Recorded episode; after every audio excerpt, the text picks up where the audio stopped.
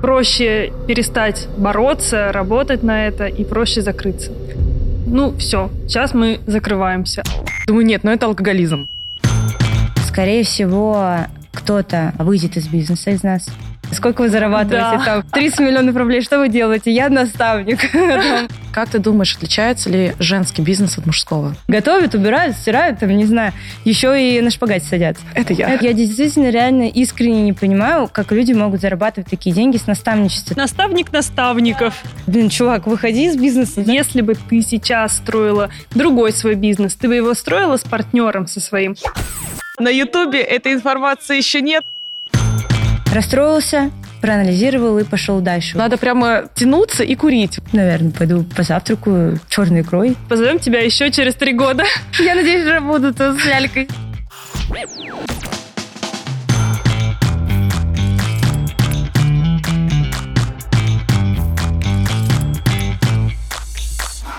Всем привет! Это подкаст «Несладкий бизнес». Меня зовут Аня Цыплухина, я продюсер подкастов и автор курса «Подкаст с нуля». Помогаю экспертам и брендам создавать собственные подкасты. Всем привет, меня зовут Анастасия Береснева, я бизнес-консультант и бизнес-коуч. Помогаю предпринимателям открыть свое первое дело, а также масштабировать уже существующий бизнес. И это девятый сезон подкаста «Несладкий бизнес». Мы наконец-то выходим в видеоверсии и будем выходить в видеоверсии весь сезон. Поэтому, если вы нас сейчас не смотрите, а слушаете, то переходите по ссылке в описании, там вы найдете ссылку на наш YouTube-канал, обязательно подписывайтесь. А для тех, кто смотрит нас сейчас в YouTube, обязательно поставьте нам авансом большой палец вверх. Если вам не понравится выпуск, досмотрите его до конца и уберите свой палец вверх. Можете поставить даже палец вниз, это все равно поможет алгоритмам YouTube стать нам популярными. Да, ребята, нам очень нужна ваша поддержка сейчас, потому что это наш второй заход на YouTube, и очень важно сейчас нам попасть во все рекомендации, во все алгоритмы, поэтому вы нам очень поможете своим лайком, подпиской и комментарием. Этот сезон выходит при поддержке нашего партнера Selectel. Это провайдер IT-инфраструктуры и облаков для бизнеса. Сезон посвящен женскому предпринимательству. Мы будем брать интервью у вдохновляющих нас, с Аней, женщину, предпринимательниц, блогеров, коучей и так далее. Поэтому для того, чтобы не пропустить этот контент, обязательно подпишитесь на канал. Да, и, кстати, если вы хотите предложить какую-нибудь классную девушку-героиню, которая вас вдохновляет, обязательно напишите об этом в комментариях. Мы все комментарии прочитаем и обязательно кого-нибудь выберем. Гости этого выпуска нашего подкаста Самира Мустафаева, мастер спорта по художественной гимнастике и чемпионка России, а еще основательница SM Stretching, студии по растяжке. С Самирой мы уже когда-то записывали выпуск подкаста в 2020 году. Что же изменилось за три года в бизнесе и в ее жизни, мы узнаем сегодня.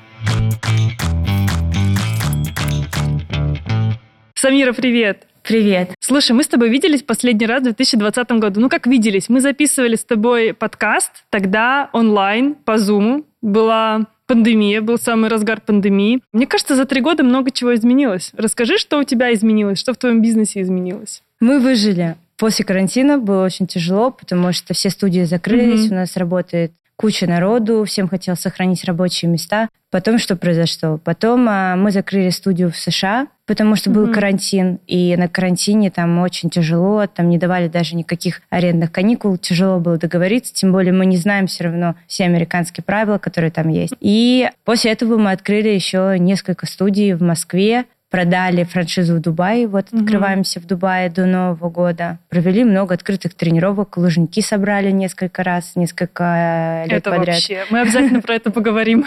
Последние три года, мне кажется, для каждого бизнеса выдались, ну, давайте так, мягко говоря, Мягко тревожно. говоря, сложненькие.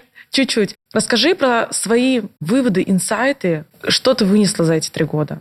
Что всегда нужно думать наперед, а в голове наверное, проектировать разные варианты развития событий в плане бизнеса, потому что Мгм. карантин наступил одним днем. Мы, например, вообще узнали, что студии закрываются из статьи какой-то на каком-то сайте. Они, они там написали, с завтрашнего дня все фитнес-студии закрываются. И я поняла, что, слава богу, что мы тогда на тот момент заранее продумали, что мы будем делать дальше. Поэтому сейчас, конечно, очень сложно что-то планировать, потому что каждый день меняется, но подушки безопасности разные должны быть. Ты имеешь в виду подушки как разные направления бизнеса? Да, да, да, да. Это онлайн, это офлайн, это может быть инвентарь, одежда, все что угодно. Просто должно быть разное, потому что если, не дай бог, офлайн закроют, то надо как-то же его спасать, а спасаешь ты его тогда онлайном, например, или там Мгм. еще чем-то.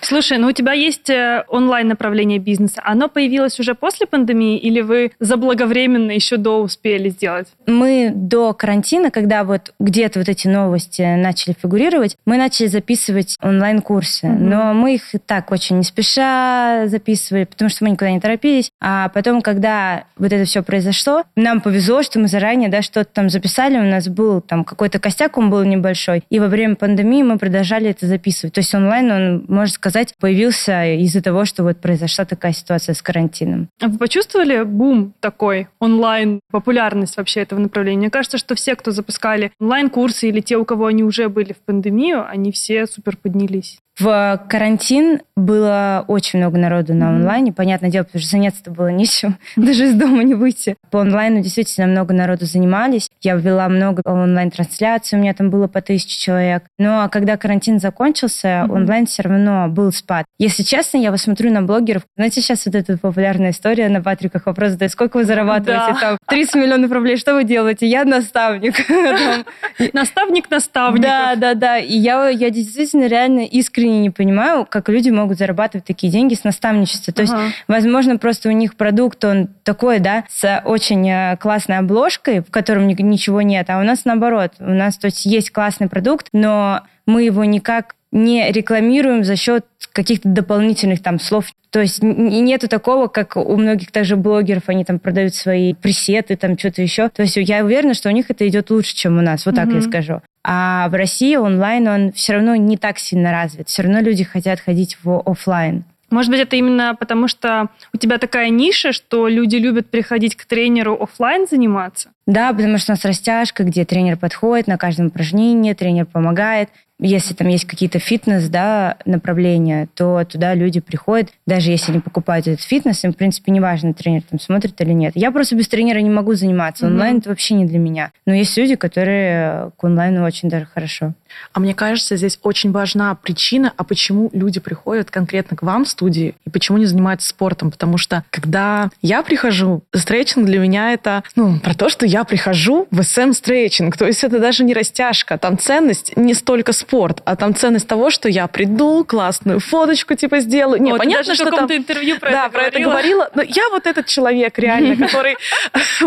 Ваша целевая аудитория, которая придет за тем, чтобы вокруг меня были красивые люди, чтобы я занималась в неоновой студии с вот этим темным светом, как будто я на вечеринке, и сделаю какую-нибудь там фоточку прикольную. Ну, в общем, за тем, чтобы присоединиться как бы к эгрегору вашего бренда, а не для того, чтобы вот как факт, типа, сесть Пришел, на шпагат. потренировался. Да, хотя я на горячей растяжке, реклама SM Stretching, с первого раза села на шпагат. Ну, конечно, это был не первый шпагат в жизни, но я год, наверное, не тренировалась, и такая, уф, В горячем-то, да, зале? Да, в горячем зале. За фоточку. Да, вся группа на меня такая, воу-воу-воу, и такая, да, это я. Это я. Это я. Надо вам сказать, я никогда в жизни не садилась на шпагат.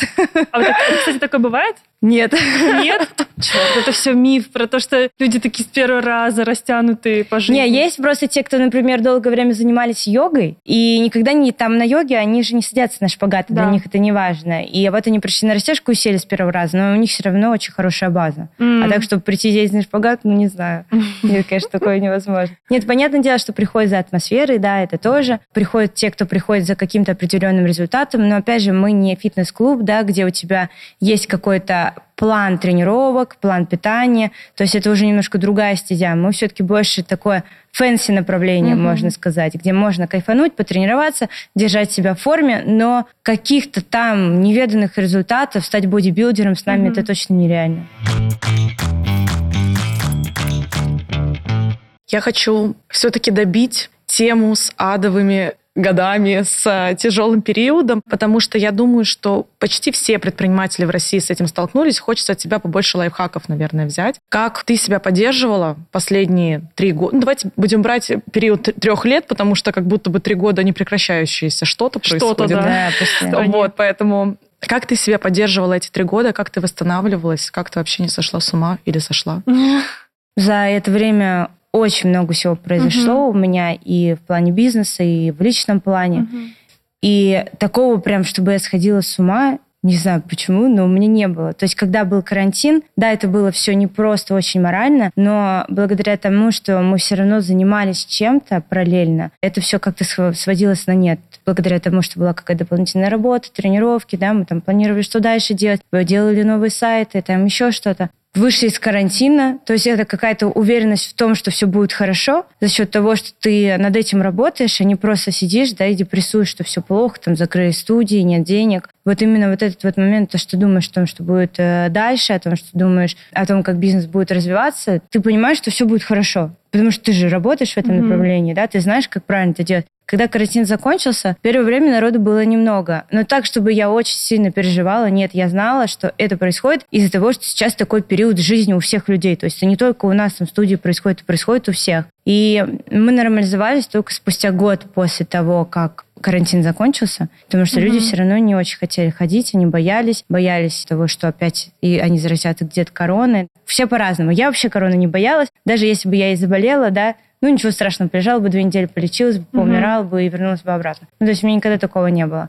Потом, после того, как закончился карантин, у нас началась военная операция, потом мобилизация, у меня тренеры поуходили, многие. У а меня... у тебя тренеры большинство девушек, да, наверное? Да, но они уехали за своими парнями. Ага. У меня менеджер, один из главных менеджеров SM Stretching, у нас было открытие студии новой, когда началась мобилизация. Как раз-таки вот парк культуры, который у нас с горячими залами. И на ней была завязана вся поставка туда инвентаря, всего-всего-всего. Угу. И за день до открытия студии, когда мобилизация уже была в процессе, она просто взяла и уехала.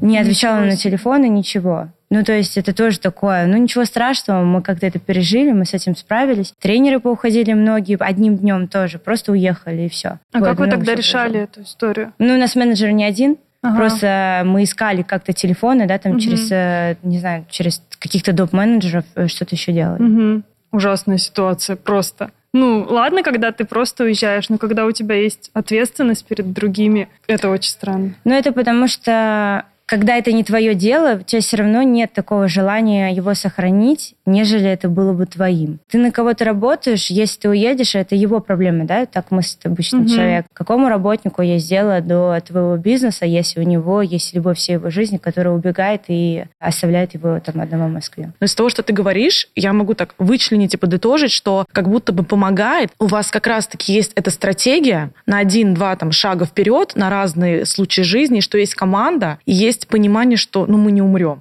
Ну, как бы, что бы ни случилось, у нас все равно есть вот варианты, и мы работаем, и мы просто не закроемся, вот просто как будто как факт. Ну да. И как будто бы это дает силу. А не было такого, что вот ты думала о том, что, ну, все, сейчас мы закрываемся объективно, сейчас такие времена, что проще перестать бороться, работать на это и проще закрыться?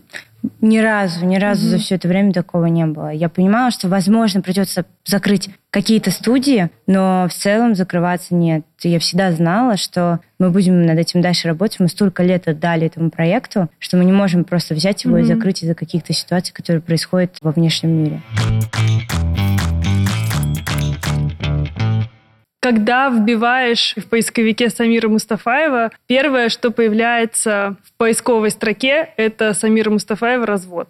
Это, мне кажется, до сих пор как будто бы, я не знаю, преследует, не преследует тебя. Несмотря на то, что это было в 2021 году, уже почти 2024, почти три года прошло, почему ты думаешь, люди до сих пор об этом как будто бы вспоминают или ищут про это что-то? А, потому что я не давала никакой информации, а у меня mm-hmm. не было, знаете, как сейчас все выставляют там черно-белую картинку со своим парнем, там мы расстались.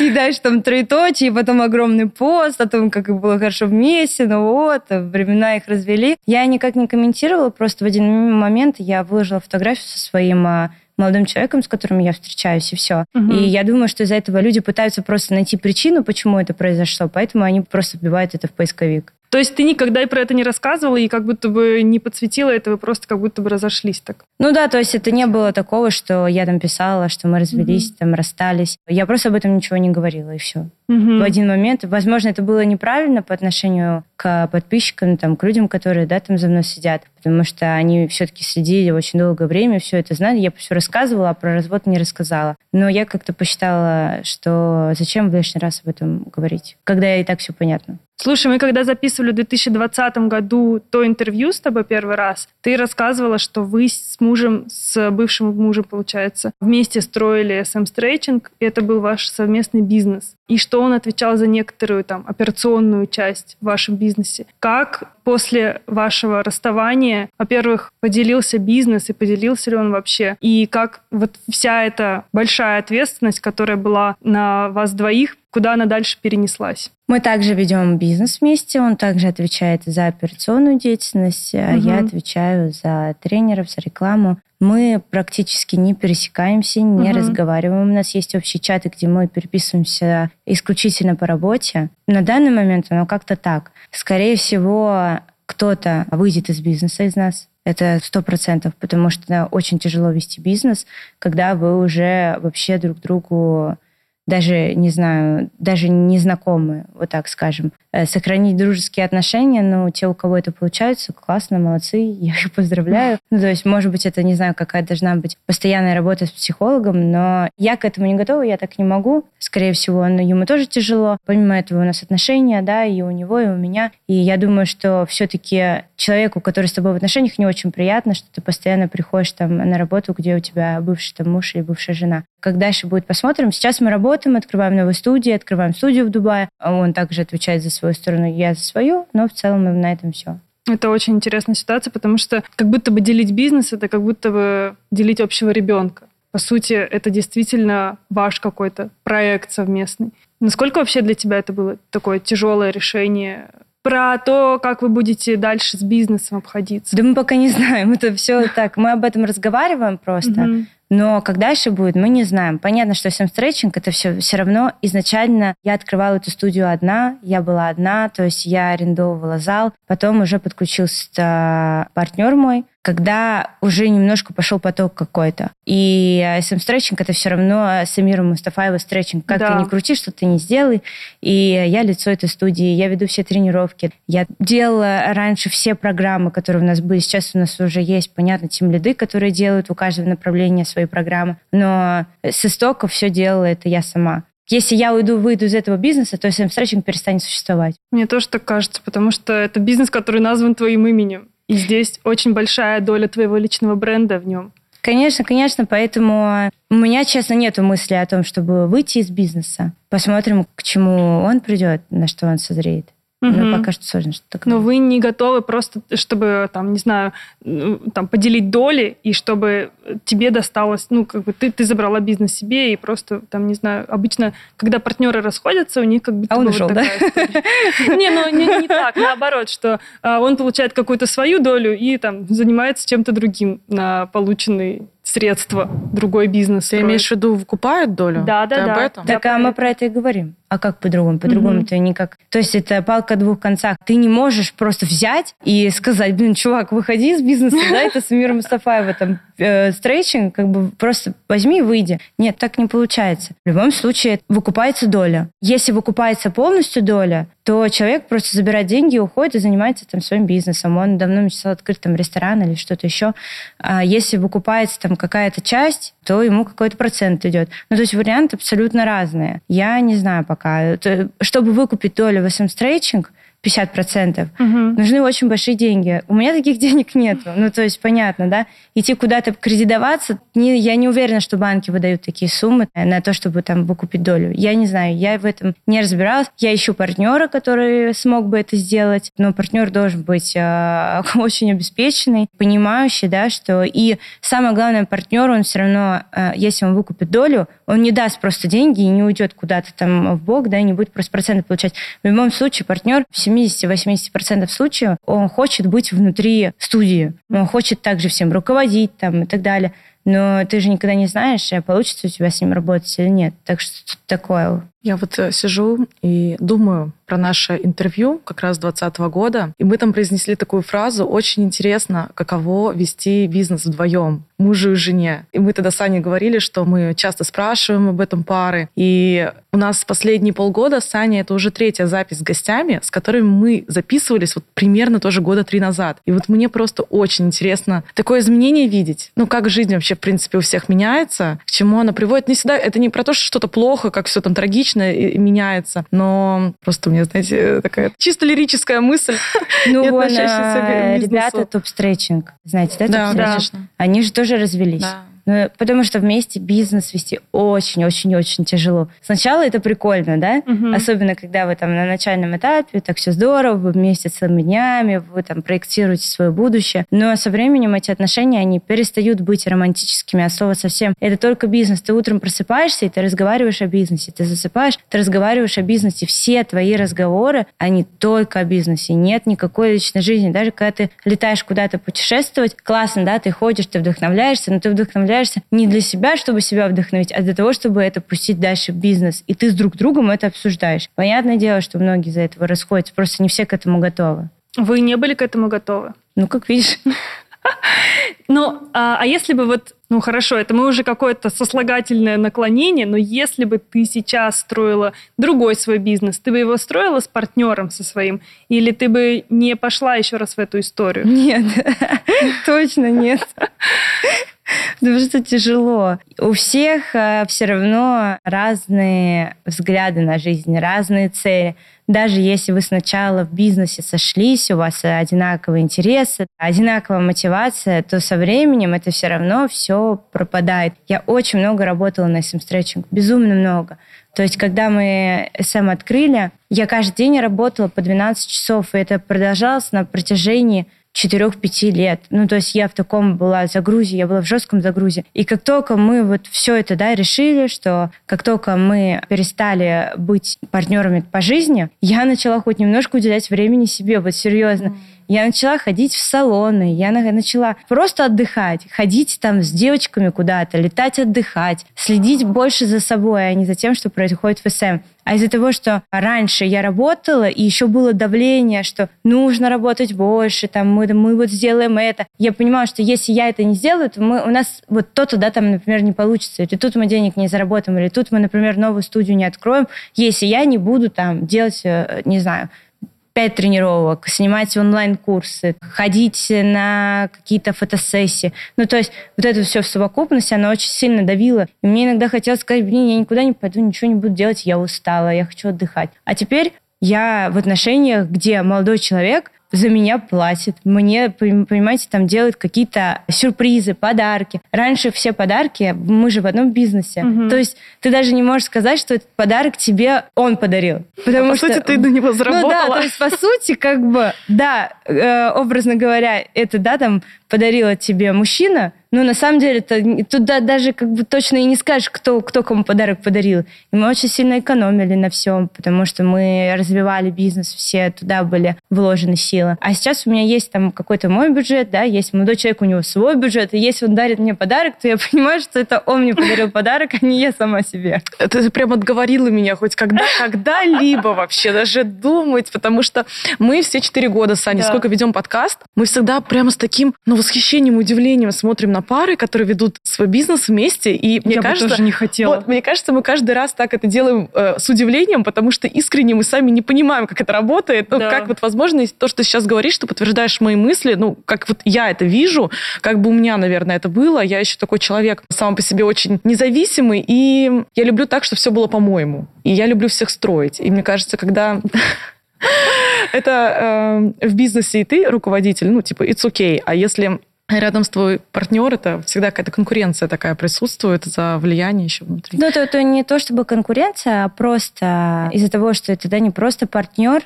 а кто-то больше, ты э, некоторую информацию не можешь воспринимать. Мгм. Ну, тяжело Ну да, переключаться конечно. постоянно. Мгм. Давайте немного свернем с, с этой дорожки. Да, Давай. Предлагаю поговорить про международные твои направления. Ты уже упомянула, что в Америке вы студию закрыли, а мы очень много о ней в прошлый раз с тобой говорили. Расскажи, как тоже принимала ты это решение выходить из Америки, потому что я так понимаю, что это был для вас такой проект больше имиджевый, и больше про американскую мечту. И от мечты, мне кажется, очень сложно бывает отказываться, даже сложнее, чем от денег. Как у вас это происходило? У нас это все произошло очень быстро, мы даже сами не поняли, потому что был карантин. Ну, то есть, если бы не карантин, мы бы не закрылись там. Мгм. Но карантин э, внес свои какие-то коррективы. Мы понимали, что у нас большая там аренда, и мы ее платили каждый месяц, а там вообще же все закрыто было, по-моему, еще больше, чем здесь. еще дольше. И поэтому, когда там пошел второй месяц, нам не сделали даже никакую скидку, мы поняли, что все, надо закрываться. То есть это не было такого долгого принятия решения просто в один день. Ну что, закрываем? Ну, закрываем, а что делать? Все, и мы закрыли. А А вы сколько вы проработали в итоге? Год, может, чуть больше. Год это, ну, как бы и немало. И- Настолько начало все развиваться, потому что там не развита растяжка от слова совсем. Тяжело развивать то, что о чем не знают? Да, о чем не знают. И когда ты один еще на рынке, то есть там же студий-то и нету. И э, сложно, потихонечку, мы там об этом всем рассказывали. И только-только у нас э, начиналось вот это вот развитие, и начался карантин. Ты в одном из интервью говорила, что у них совсем другой менталитет, что нельзя просто подойти к человеку и его потрогать, обязательно нужно там об этом спросить. Вот, казалось бы, они должны идти вроде как на несколько лет опережая нас, и стрейчинг — это тоже то, что должно было к ним как будто прийти раньше, чем к нам. Почему вот так вот сложилось? Как ты думаешь? Как ты видишь сейчас культуру или менталитет в Америке относительно спорта? Это больше, наверное, не про то, что они отстали от нас, а у них, в принципе, культура другая. Вот то, что нельзя просто взять и тронуть человека, для них это нормально, у них культура такая. У них, а, конечно, спорт намного намного спереди, чем у нас. У них много классных именно таких моностудий, разные форматы. Очень здорово, что у них много чернокожих людей, Мгм. которые как раз-таки очень артистичные. И они здорово ведут тренировки. Я думаю, что э, именно эти люди внесли в спорт новую жилку какую-то, где спорт это не просто про счет, а это про целое представление. Господи, он даже рэп может читать на тренировке, но это все так прикольно. Я То есть обожаю так такие классно. тиктоки вообще.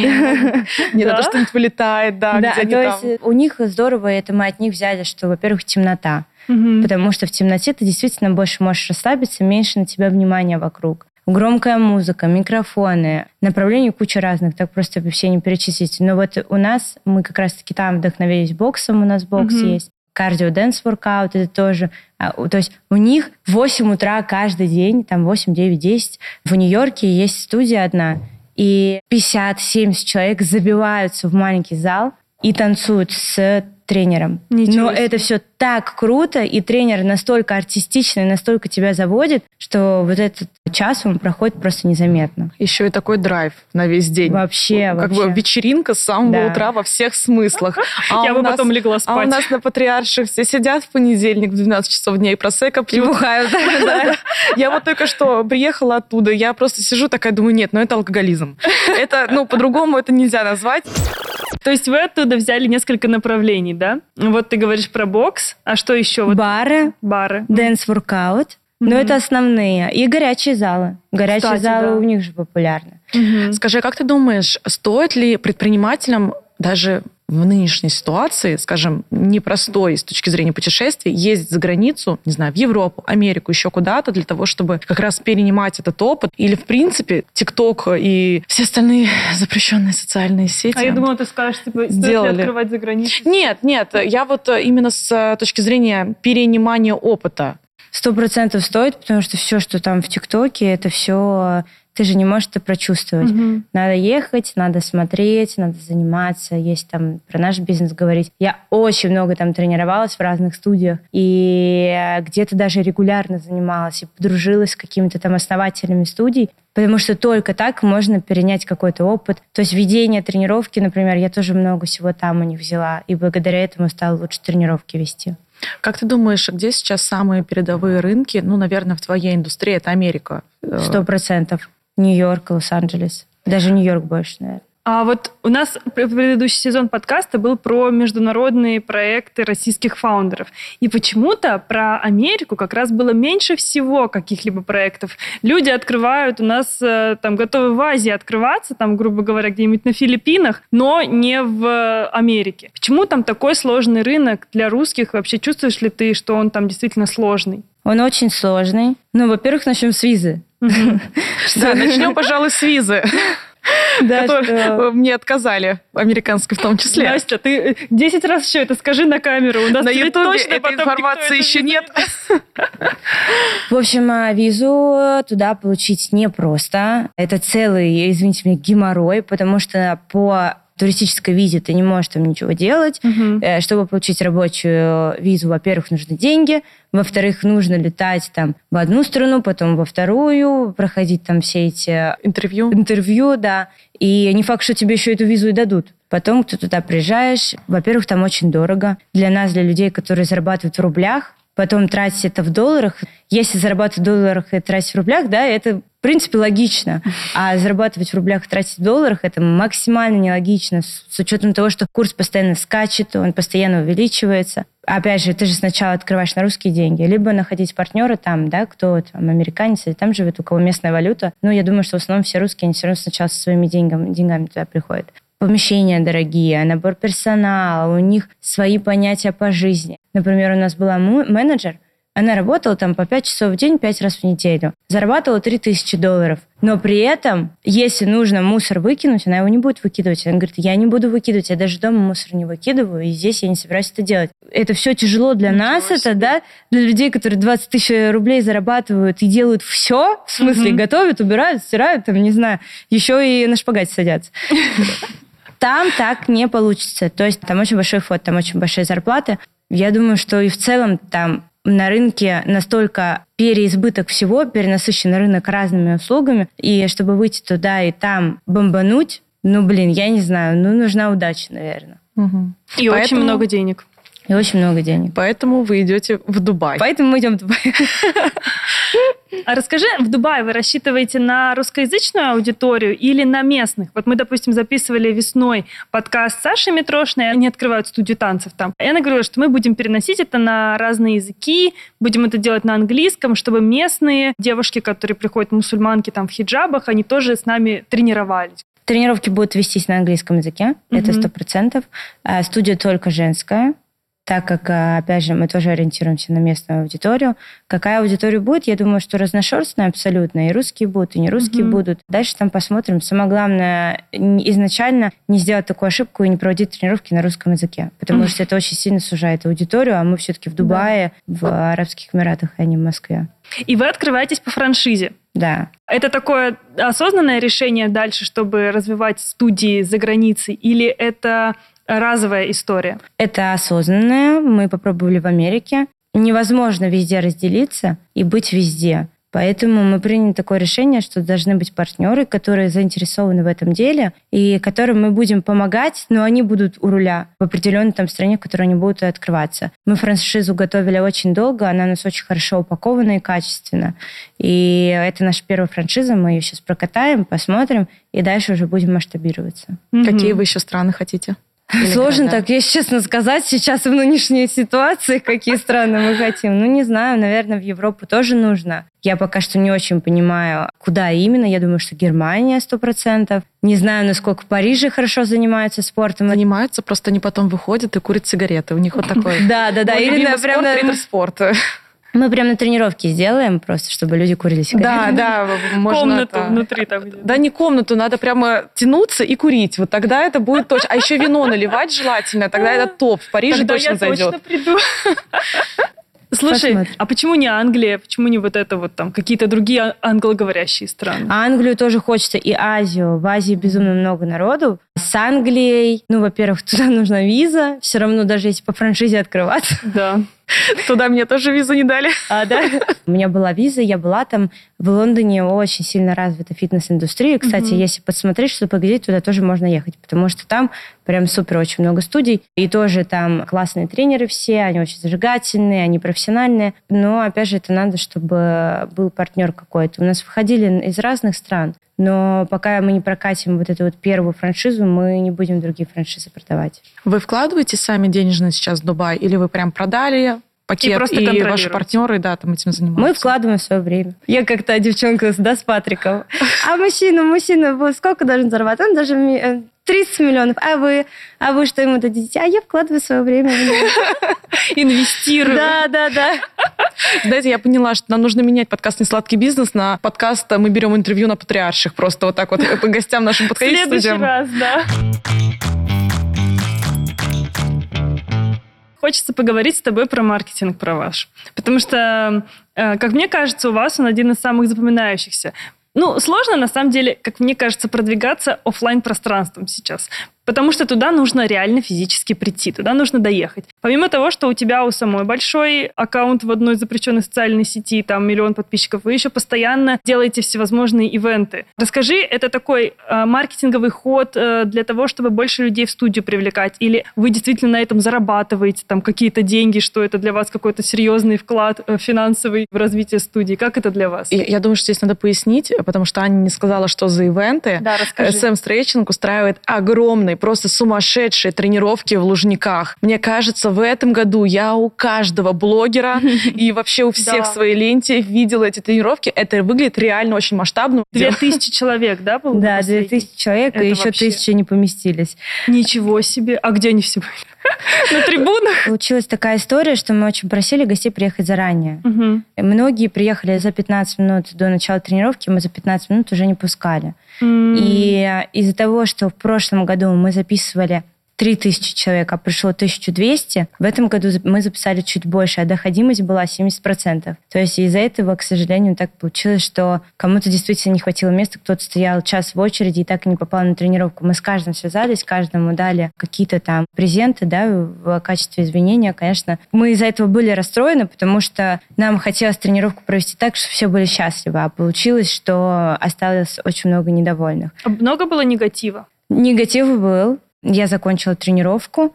В тот день, я помню, я потом еще часов пять читала комментарии негативные. Было много позитива, понятно, но негатив был от тех, кто не попал. В следующем году мы, конечно, этот момент исправим и запишем а, как-то поменьше народу. В общем, решим, как это сделать. Для, на самом деле, для нас это круто, да, что у нас Да. пришло много народу, 2000 человек было, порядка тысячи не поместилось. Блин, офигеть, как это просто тренировка по растяжке. Но понятно, что со стороны бизнеса и со стороны клиентских услуг мы, конечно, профокапились по полной. Слушай, ну это интересно для вас. Это такой пиар-ход для соцсетей скорее или для того, чтобы потом все эти тысячи человек пришли к вам в студию уже, вот те, кто были именно на самой открытой тренировке, вот для них это была, грубо говоря, какая-нибудь демо-версия для того, чтобы они дальше пришли к вам в студию. Это классная реклама. Мгм. Мы э, не зарабатываем на этом денег. Все открытые тренировки, которые мы ведем, мы ведем их бесплатно. У нас есть какие-то определенные тренировки на крышах, где 15 человек всего. Есть тренировка большая,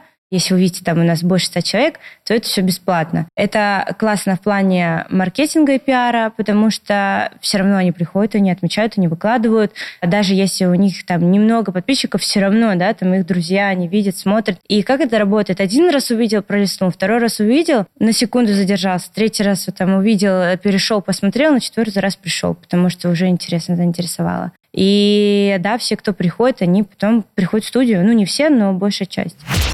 Какие еще маркетинговые штуки ты можешь, э, фишки подсветить для тех, кто, возможно, владеет каким-нибудь оффлайн бизнесом Это может быть, не знаю, кафе, ресторан или тоже какая-то студия спортивная, либо любая другая. Какие вообще вот ты видишь варианты продвижения для такого формата? Ну, если мы говорим а, про интернет, то сейчас очень а, хорошо развит, э, как и три года назад, э, запрещенная сеть, в которой можно разные видео, рилсы да, снимать. Да. Рилсы набирают обороты, действительно так. То есть у некоторых людей там 5 подписчиков, при этом миллионы просмотров на рилсов. Круто, это офигенная реклама. Блогеры, но блогеры уже так не работают, как раньше. Инфлюенс-маркетинг, да? Да. Маленькие инфлюенсеры, возможно, даже лучше, чем большие, Мгм. потому что у больших аудиторий она такая уже немножко уставшая, зажравшаяся жизнью, а у блогеров поменьше, да, у них такие активные, молодые, тоже начинающие, можно сказать. Что еще? Они большие, это сколько подписчиков для тебя? Да, даже 10 тысяч. Мгм. То есть э, они многие выкладывают рилсы, у них рилсы там по 100 тысяч, по 200 тысяч.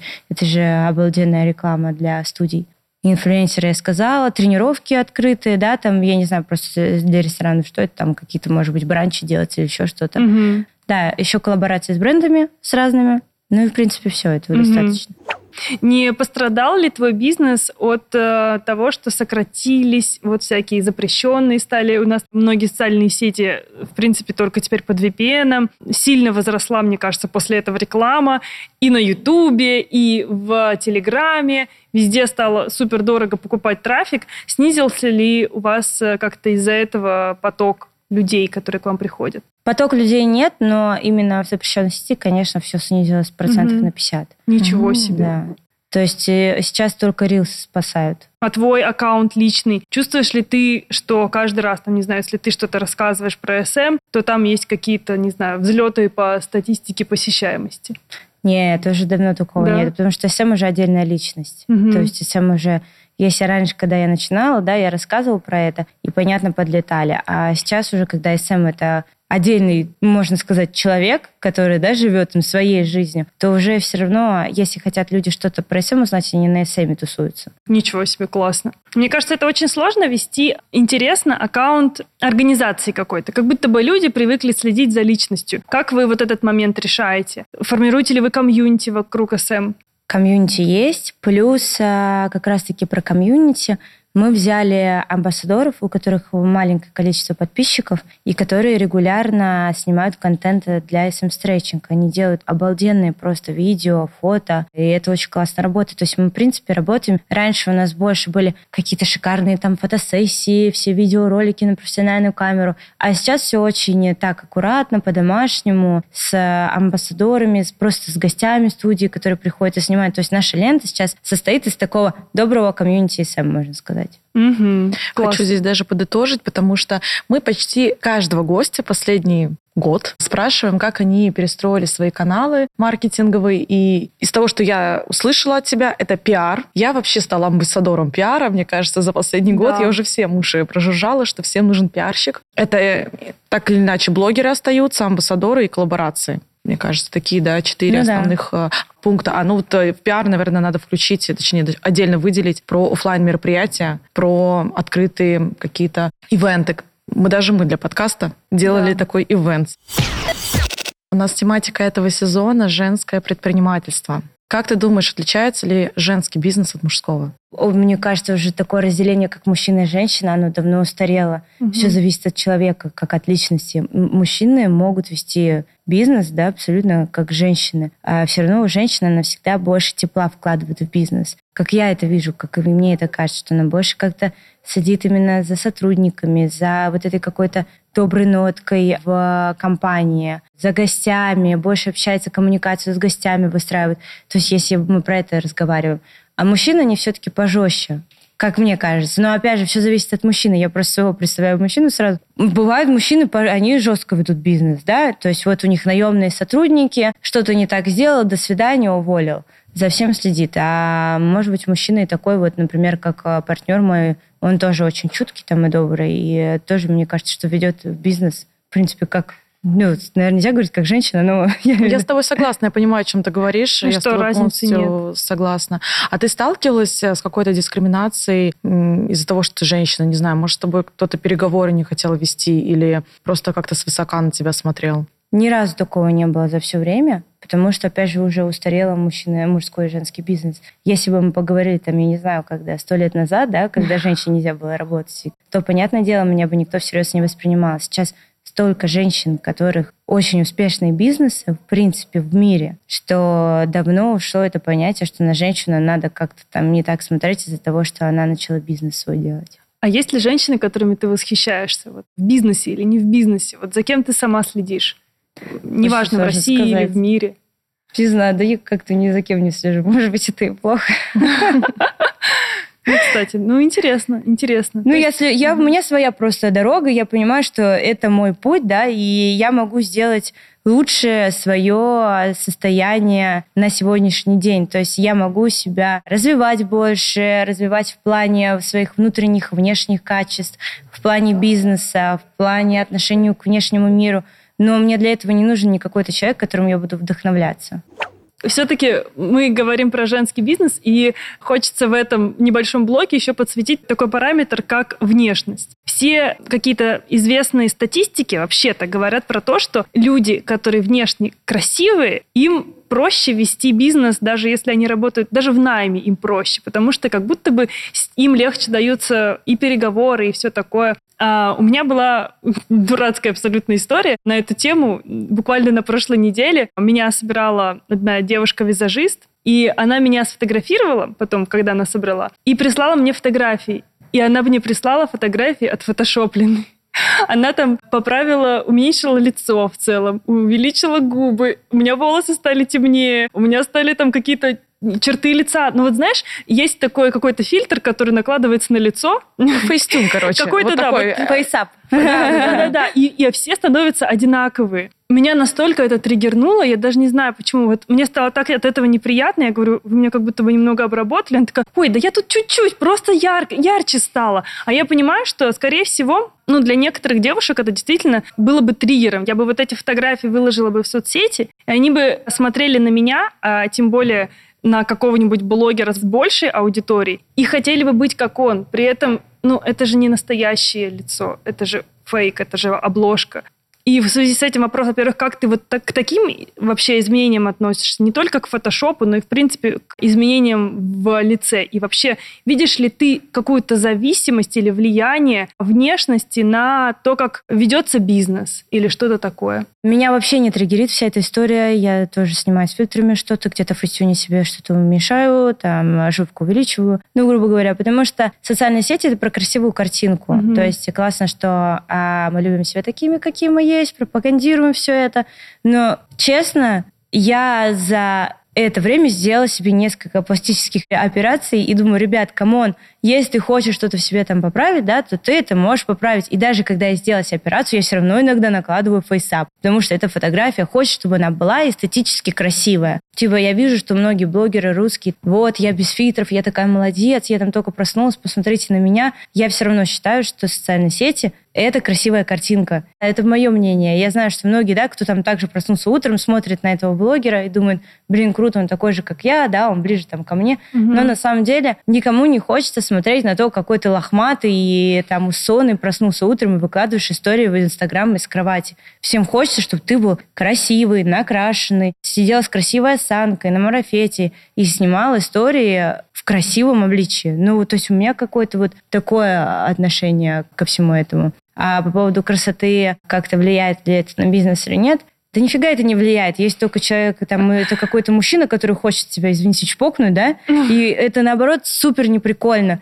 То есть нет такого, что ты можешь пробиться за счет того, что ты красивая. Да нет, тебя просто чпокнут и все. Успеха в бизнесе от этого не будет. И мужчины, они начинают относиться к тебе не как к бизнес-партнеру, а как просто к девочке, да, которая ему интересна и симпатична. И это самое не прикольно, что может быть, когда тебе приходится приставать, общаться с человеком и разговаривать с ним о каком-то, о какой-то коллаборации, там, о каком-то бизнесе, потому что он теряет рамки рабочие, и он начинает почему-то их максимально переводить в личные.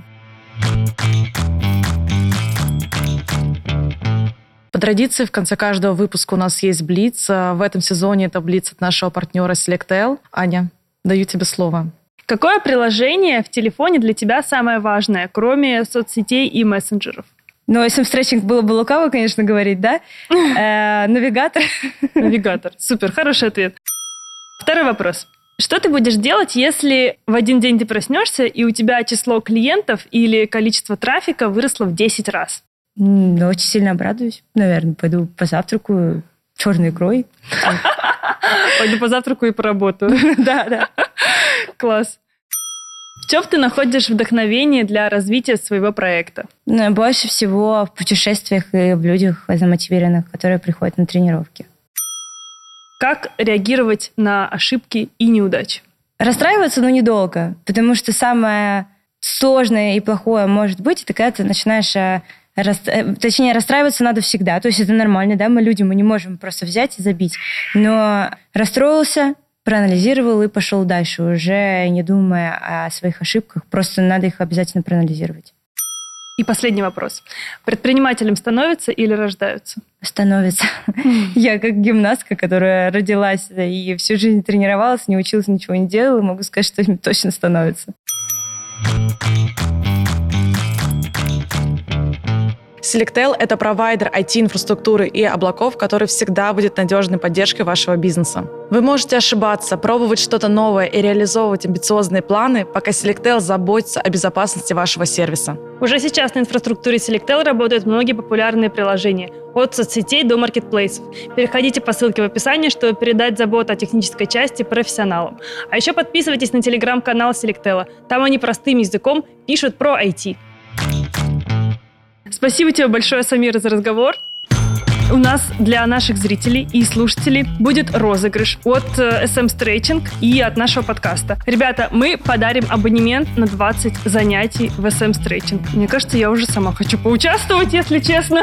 Настя, объявишь наши условия? Итак, условия розыгрыша. Нужно выложить скриншот, либо как вы слушаете наш подкаст, либо сделайте какую-то фотографию, как вы смотрите нас на ютубе, отметьте наши аккаунты, мой, Ани и, конечно же, Самиры. И когда выйдет следующий выпуск, то есть через две недели, мы подведем итоги нашего розыгрыша и подарим вам этот сертификат. Я уже пошла выкладывать скриншот Со своего аккаунта ноготочки 777.